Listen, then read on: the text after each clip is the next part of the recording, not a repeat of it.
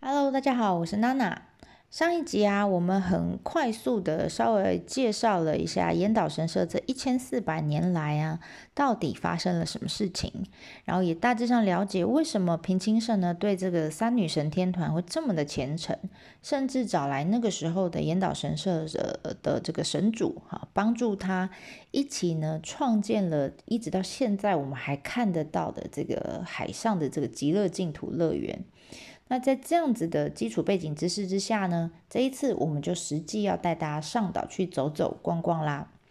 那从这一集开始就是岩岛神社的边走边看篇啊。那如果你是第一次听娜娜的节目的话，这边稍微跟您说明一下，呃，边走边看篇的内容主要是我之前在出团的时候，呃，因为会带着团员们边走边看嘛，如果他没有被纪念品吸走哈，没有疯狂拍写真集哈，愿意跟着我走的话，那我们边走边看呢，就会有边解说。那所以这些内容是我那时候的呃一些解说内容的笔记啊。那如果你还没有去过的人呢，建议你可以先听听看，然后以后有机会实际去的时候呢，你就可以带着这一篇 podcast，然后一边走一边看一边听，或许你会更有感觉。那或者是你已经是去过的人，那我就建议你可以闭上眼睛哈。我相信我一边讲的时候，你一边听，你会呃回想起那个时候你看到的这些画面。这样，好啦，那这次我们要讲的岩岛神社，其实呃严格来说，它可以分成三个区块三块，呃分别是外宫、内宫还有奥宫啊三个区块。那一般我们认知，我们常常观光客会去的。重点区域就是它的内宫那一块，就是有大鸟居的那一块，那或者是我们会称它为本宫。好，那有趣的是，如果你有机会把这三个宫的地点哈都在 Google Map 上面标出来，你会发现它们三个点哈的连线哈很不偏不倚的，刚好呈现一直线，而且是南北走向。那日本人他们就觉得哎很神奇啊，为什么是这样子的排列方式哈？那他们就推论有可能哈是跟岩岛神社的主祭神，也就是航海之神，就我们上一篇提到的这个三女神呐，可能跟他们是有关的。为什么呢？因为呃正北边我们都知道它对着的一颗星哈，就叫北极星，它一年四季的这个位置都不会变。所以，对于航行在海上这些船来说啊，北极星可以可以说是用来这个判断航线还有位置非常重要的一个参考指标。那呃，岩岛城社这三个区块里面呢，外宫我们刚刚讲的外宫，它其实不是在宫岛上，好像在宫岛对岸的陆地上。那这正式名称叫做地狱前神社。不是你想的那个地狱哈，是狱是御饭团的狱哈，地狱前前方的前，地狱前神社。那这个地方呢，其实早期啊，因为我他们认为宫岛整个整个岛都是神所在的地方嘛，哈，都是神啊，是神在的领域，所以除非啊你是神社相关的人，或者是你是达官显要。啊，你要是平家贵公子，你才可以登岛参拜。好，那一般的民众怎么办呢？他们就必须在陆地上，就是这样。我们刚刚讲这个外公啊，地狱前神社这边呢，遥拜，好遥远的 遥远的参拜，在对岸宫岛上面这个岩岛神社。那另外一个我们讲奥宫，哈，奥宫其实它就是在宫岛上面了，只是我们一般人比较不会去。它在哪里呢？它在岩岛神社的后面的山，一个叫弥山的山顶上。那它正式名称叫做玉山神社，一样不是你想象的那个玉山，是玉也是玉饭团的玉哈，玉山玉山神社。如果啦你的时间呃是够的话，当然你可以选择用步行或是搭缆车的方式去参拜。那当然啦，通常。通常了哈，我不管，我想说，不管是个人旅游好，或者是我们团体旅游，通常时间是不够啊。就算够，你也会把时间留下来。本宫逛完以后，就会留下来去干嘛？去表参道、逛街、买东西，还有吃牡蛎嘛，对不对？所以啊，呃，我们接下来的这个内容会主要重点就是放在内功啊，就是本宫这一块啊。那当然了，我们要上宫岛的时候，一定因为它是没有没有桥跟陆地相连的，所以从以前到现在，我们都要搭船啊，现在也要搭船。那还好的是，呃，现在船班其实有点像高雄那种渡轮，有吗？我记得我之前去还还可以骑摩托车骑到渡轮上面，然后到对岸去这样。那那边一样哈，当然没有摩托车哈，但是这个船班非常的密集，大概每十到十五分钟就会一班船。那而且船程也很短，大概十分钟就可以到宫岛。所以对观光客来说，其实是一个非常容易抵达的地方哈。那而且呢，相较于其他的神社，一般我们就是啊表参道逛一逛，然后就进到神社里面参拜，对不对？然后出来就买东西这样。那岩岛神社就多了这一段呃比较特殊的传承体验，那让大家这个观光客在船上就可以远远看到那个大鸟居啊，那个兴奋感就来了。然后如果啦，如果你是想要呃呃。拍大鸟居，同时拍到大鸟居跟整个神社的全景的话，那我建议你可以找呃，因为它船班后面都会有备注哈，你可以特别找一种叫大鸟居便便利的便哈，这一种船班它就会特别绕到大鸟居前面去啊，稍微绕一下，然后呢停在那边稍微让大家拍个照，然后再上岛这样子。好，那我们刚刚说一直讲这大鸟居，大鸟居啊，呃，你远远在船上你就看得到，哈，你看到这鸟居，你会以为它好像浮在海面上。如果你是涨潮的时候去的话，那我很喜欢把它比喻成一个 重量级的相扑选手。那为什么？哈，你知道，因为从以前到现在，不管风再强，哈，地震晃得再大，然后海浪这样一直拍，一直打，它。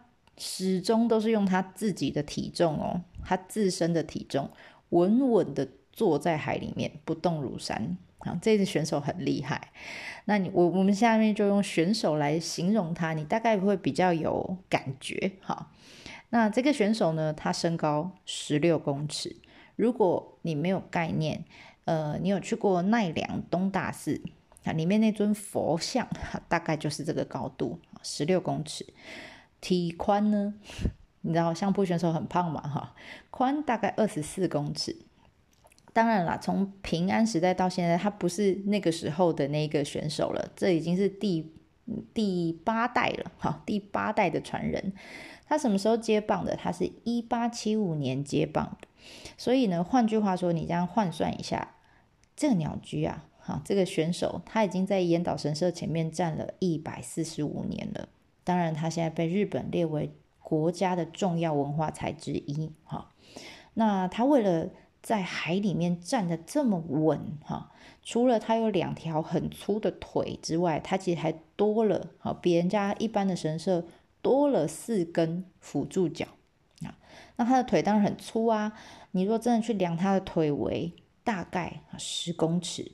而且它的腿啊大两条大腿呢，主要是由呃一种木，我们叫楠木 （kusunoki） 这种木头啊，他们特别去挑了已经五百多岁的这个楠木，这种木头它的密度比较高，好，然后重量就比较重，而且防虫效果比较好，比较不容易腐烂。当然时间久了还是会烂哈。那它的四只辅助脚呢，是用杉树做成的。那同时，因为你光是树木的重量其实是不够的哈，这个海浪冲啊冲，它还是会歪嘛。所以啊，他这个陶甲波哈，这个相扑选手他在自己帽子里面哈，这个就是你你想想看，鸟居最上面不是有两条横杠嘛哈？那通常是木头实心的木头，但是呢这边不一样哈，这个相扑选手呢，他把他头上那两个横杠，我都说那个是帽子，他把这横杠里面挖空了。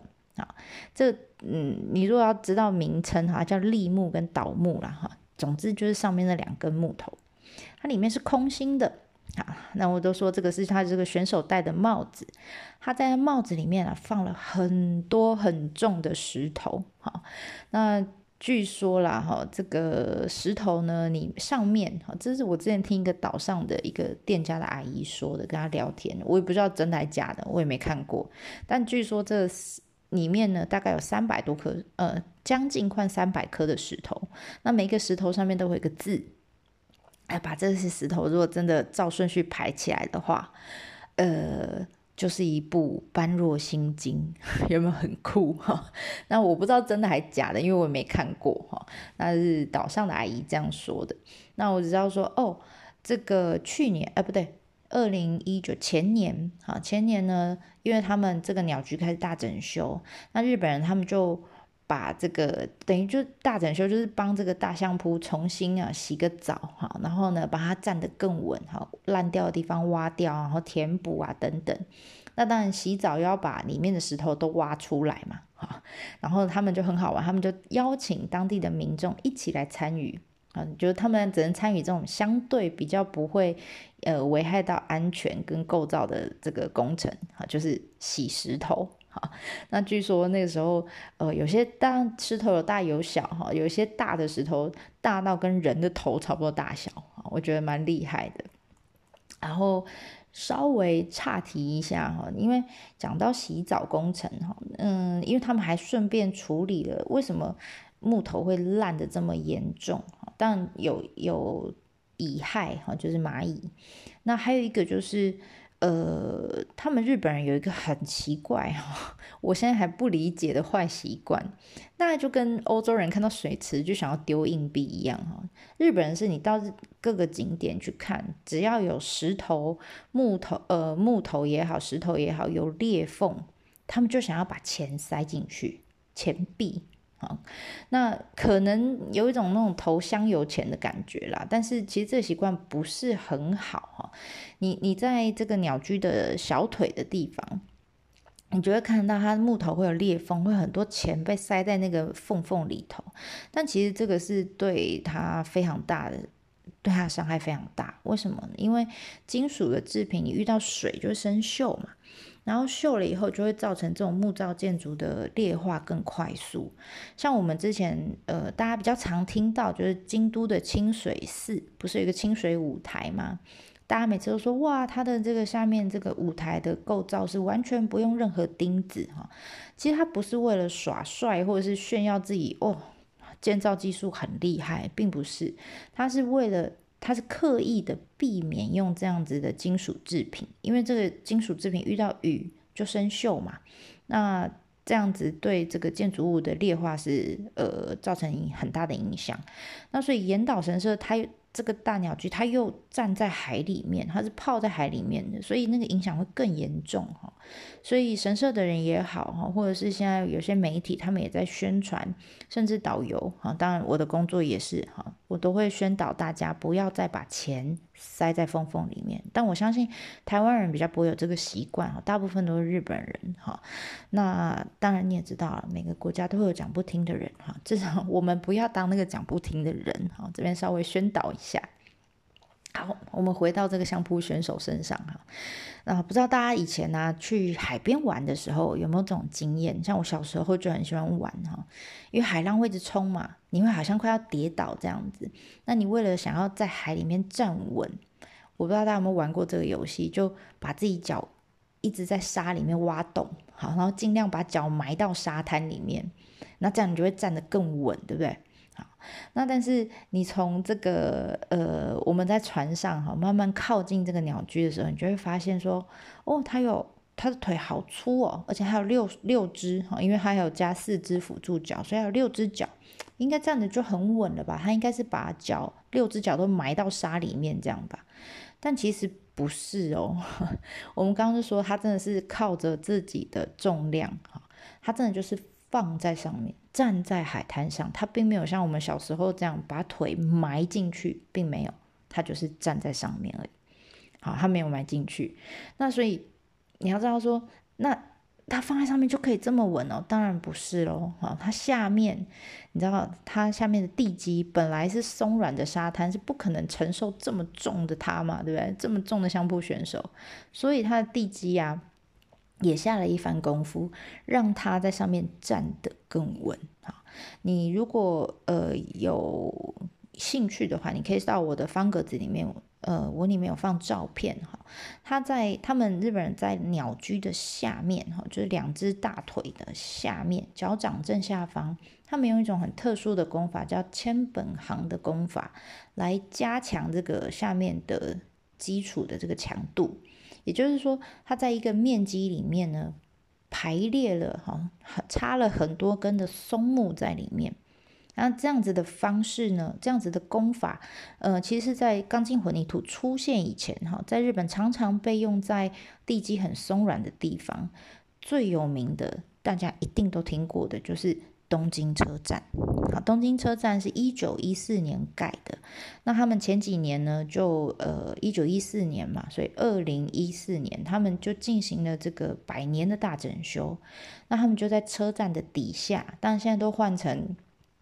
钢骨的啊，等等之类，但是他们在车站底下发现，当时他们在盖的时候，也是用这样子的呃这个千本行的工法，然后他们在地底下发现了将近一万根，很可怕的数字哦，一万根的松行啊，有些长根本甚至长到八公尺，八公尺是什么概念？两到三层楼高。在地底下藏了这么多的松行，因为呃东京也是一个地质很软的地方，好，所以他们用这样子的方式来加强它的这个地底的基础的强度，而且有些松木甚至到他们挖出来的时候都还没有腐烂啊，他们仍然维持着百年前的强度，我觉得这超酷的，好，真的超酷。那岩岛神社这个大鸟居脚底下的功法也是这个功法。但它不会埋到一万根哈，它大概埋了三十到五十根的松行，那上面呢就去支撑这个重量级的选手啦。当然了，现在松行上面因为有钢筋混凝土了哈，所以他们有用混凝土在做一些补强这样子。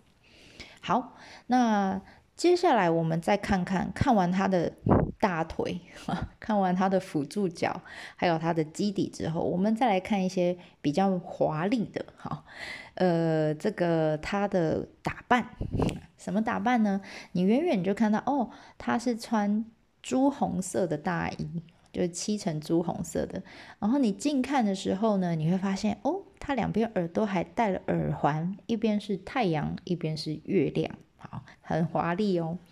第一个，我们先讲它的大衣哈。所谓大衣，就是它颜色了哈。那我们都知道，日本，你如果去过神社，你一定看过鸟居啊。鸟居有木头的，有石头的，也有金属的，但现在还有钢筋混凝土的，好，各式各样的材质做成的鸟居。那但是，呃，其实最早哈，最早期一开始的时候，有这个神社的时候。他们的这个神道教的鸟居呢，大部分是木造的，木头造的。那所以呢，颜色呢，原本呢就是原木的颜色，就浅浅的木头色这样。那他们就叫做白木。我没有骂人哈，是白色的白，木头的木啊。他们说这样子的鸟居叫白木鸟居。那你说不对啊？那那我们现在看到的鸟居的意象或是图形啊，什么都是画红色的啊，都是朱红色，而且很多神社也都是朱红色的。啊其实这样的鸟居是后来在佛教传进来之后，传到日本之后，神跟佛有点混在一起了，所以他们自然而然就把这样有佛教色彩的这种朱红色的涂料，我们叫尘沙，带进了神社里头。那呃，像岩岛神社这一这个这一座的大鸟居，他身上穿的这个大衣啊，它这个颜色就是朱红色。然后呢，它在佛教里面被认为是说啊，可以除魔除恶的一种颜色。当然，它也有实际功能哈。这样子的尘沙，它其实这种涂料，它其实是有一些呃防腐剂的功效，所以可以减缓这个鸟居劣化的速度。那这种涂料其实，在平安时代，就是呃佛教传进来之后啊，它很广泛的用在神社或者是寺庙里头，所以到现在你真的去看很多的鸟居，大部分都是这个颜色，你也觉得理所当然。但其实啊，一度哈日本一度在近代的时候，在呃明治维新，我们前面有讲到哈这个神。那时候，明治天皇下了一个命令，叫神佛分离令，就是神跟佛不要再混在一起，要分开了。所以为了呃彻底的去除这个佛教的影响啊，你知道岩岛神社这个大鸟居哈，这个相扑选手曾经一度穿的衣服是白木色的，不是红色，是白木，就是木头浅浅木头色的衣服。曾经一度换成那样，但是现在又回来了，好，现在又是红色的，我们现在看到的样子。好，这是一个。那另外一个呢，是他戴的耳环。他的耳环呢，其实是跟阴阳道有关的。什么叫阴阳道？哈，呃，我们要回想一下他当初盖的这个年代。好，那盖的年代是在一千多年前，是日本的平安时代。那那个年代呢，其实呃，不管你是达官显要，或是一般老百姓，他们其实非常相信阴阳道这个东西。他们就是一种。有点像是现在我们每个月都要听一下唐启阳的月，呃，什么每月运势有没有星座运势，类似那种感觉。但是阴阳道的影响力绝对比唐启阳更厉害一百倍。举凡任何有什么像地震啦，或或者是天象改变啦，或者是动物出现一些奇怪的行为啊等等，大家就会赶快去找阴阳师。哦，那个时候的一个工作哈，他们就去找阴阳师来问说，哎，到底。哎，今嘛是发生下面代机这样哈。那岔题一下，我们之前不是有讲到，就前两集而已，有讲到一个弹之普之战，有没有？如果你还没有看、还没有听过的人，赶快回去听三十五集哈。那据说那个时候平家跟袁家两军打得正火热的时候啊，那时候在那个海面上突然出现一批海豚。啊，一千多头的海豚，很多啊！啊，那这些海豚就从袁家的船队这样一直往平家的船队直冲而来。那平家的头头当然就很紧张，哇塞，这么多这个呃海豚迎面而来，冲向我们哈，当然很害怕啊，所以他赶快哈就传出他 随身携带的阴阳师安倍晴。信好不是晴明，晴信哈，就问他说：“哎哎哎啊，这么多海豚出现代代表什么哈？”然后这个阴阳师也蛮诚实的哈，他也蛮不怕死，因为他是阴阳师哈，他就说啊：“唉，这个海豚啊，往哪边冲，哪边的军队一定就会打败仗。所以，当我们海豚朝我们冲过来的时候，就是我军灭亡之时啊。”结果果不其然，最后平家真的就打输了这场战啊！那当然后来有比较科学的说法啦，他们是认为说，因为海豚可以感知到这个超音波嘛，所以有可能是因为海流快要改变了。好，所以造成超音波的变化，然后进而造成他们行为上面的改变。但那个时候根本不知道什么超音波，什么挖沟，只看到海豚冲过来，好，所以他们就觉得哇，阴阳师讲的一定是对的，哈，就相信他们这样。所以那时候阴阳师是说话权力是非常大的，哈。所以假使啊，我我就在幻想，假使我是那个时候的上班族，哈，我如果哪天想要翘班的话，我就打电话给主管说，诶，那个。不好意思哦，科长，那个阴阳师说，我今天假设我公司公司在东北方好了，我阴阳师说我今天忌东北方哈，如果往这个方向去会有血光之灾，所以我今天要请阴阳假一天，谢谢，这不是超棒的吗？那我觉得这是那个时代人如果没有这样，是太可惜了哈。好啦，扯远了，我们拉回来，拉回来，我们刚讲。阴阳道，对不对？那为什么要讲这个？是因为你现在如果去走到鸟居的胯下，好，不是哈，就正下方了哈。嗯，它如果退潮的时候，你是可以靠近鸟居的。好，那走到这鸟居旁边呢，你就仔细看哈，在它帽子的两旁，哈，就是它耳朵的位置。如果你要讲它正式名称，叫做立木，哈，立木的两端，你就会发现哦，它两端个别戴了一个耳环。一边呢是太阳，然后一边是月亮，一个上弦月的形状。尤其是东北方这个太阳，太阳刚好是你会发现它的两个耳朵，一个朝东北，一个朝西南。尤其是东北方的这个太阳，其实它特别有意义哈。为什么呢？因为阴阳道的观念里面认为哈，东北方就是鬼门的方向。这个我们之前在讲日光东照宫的时候也稍微提过他们认为。哎，所有不好的事情或者是能量啊，都是从这个鬼门的方向流进来的，也就是东北方。所以啊，他们就把这个太阳耳环挂在这个鸟居朝向东北方的这个角落。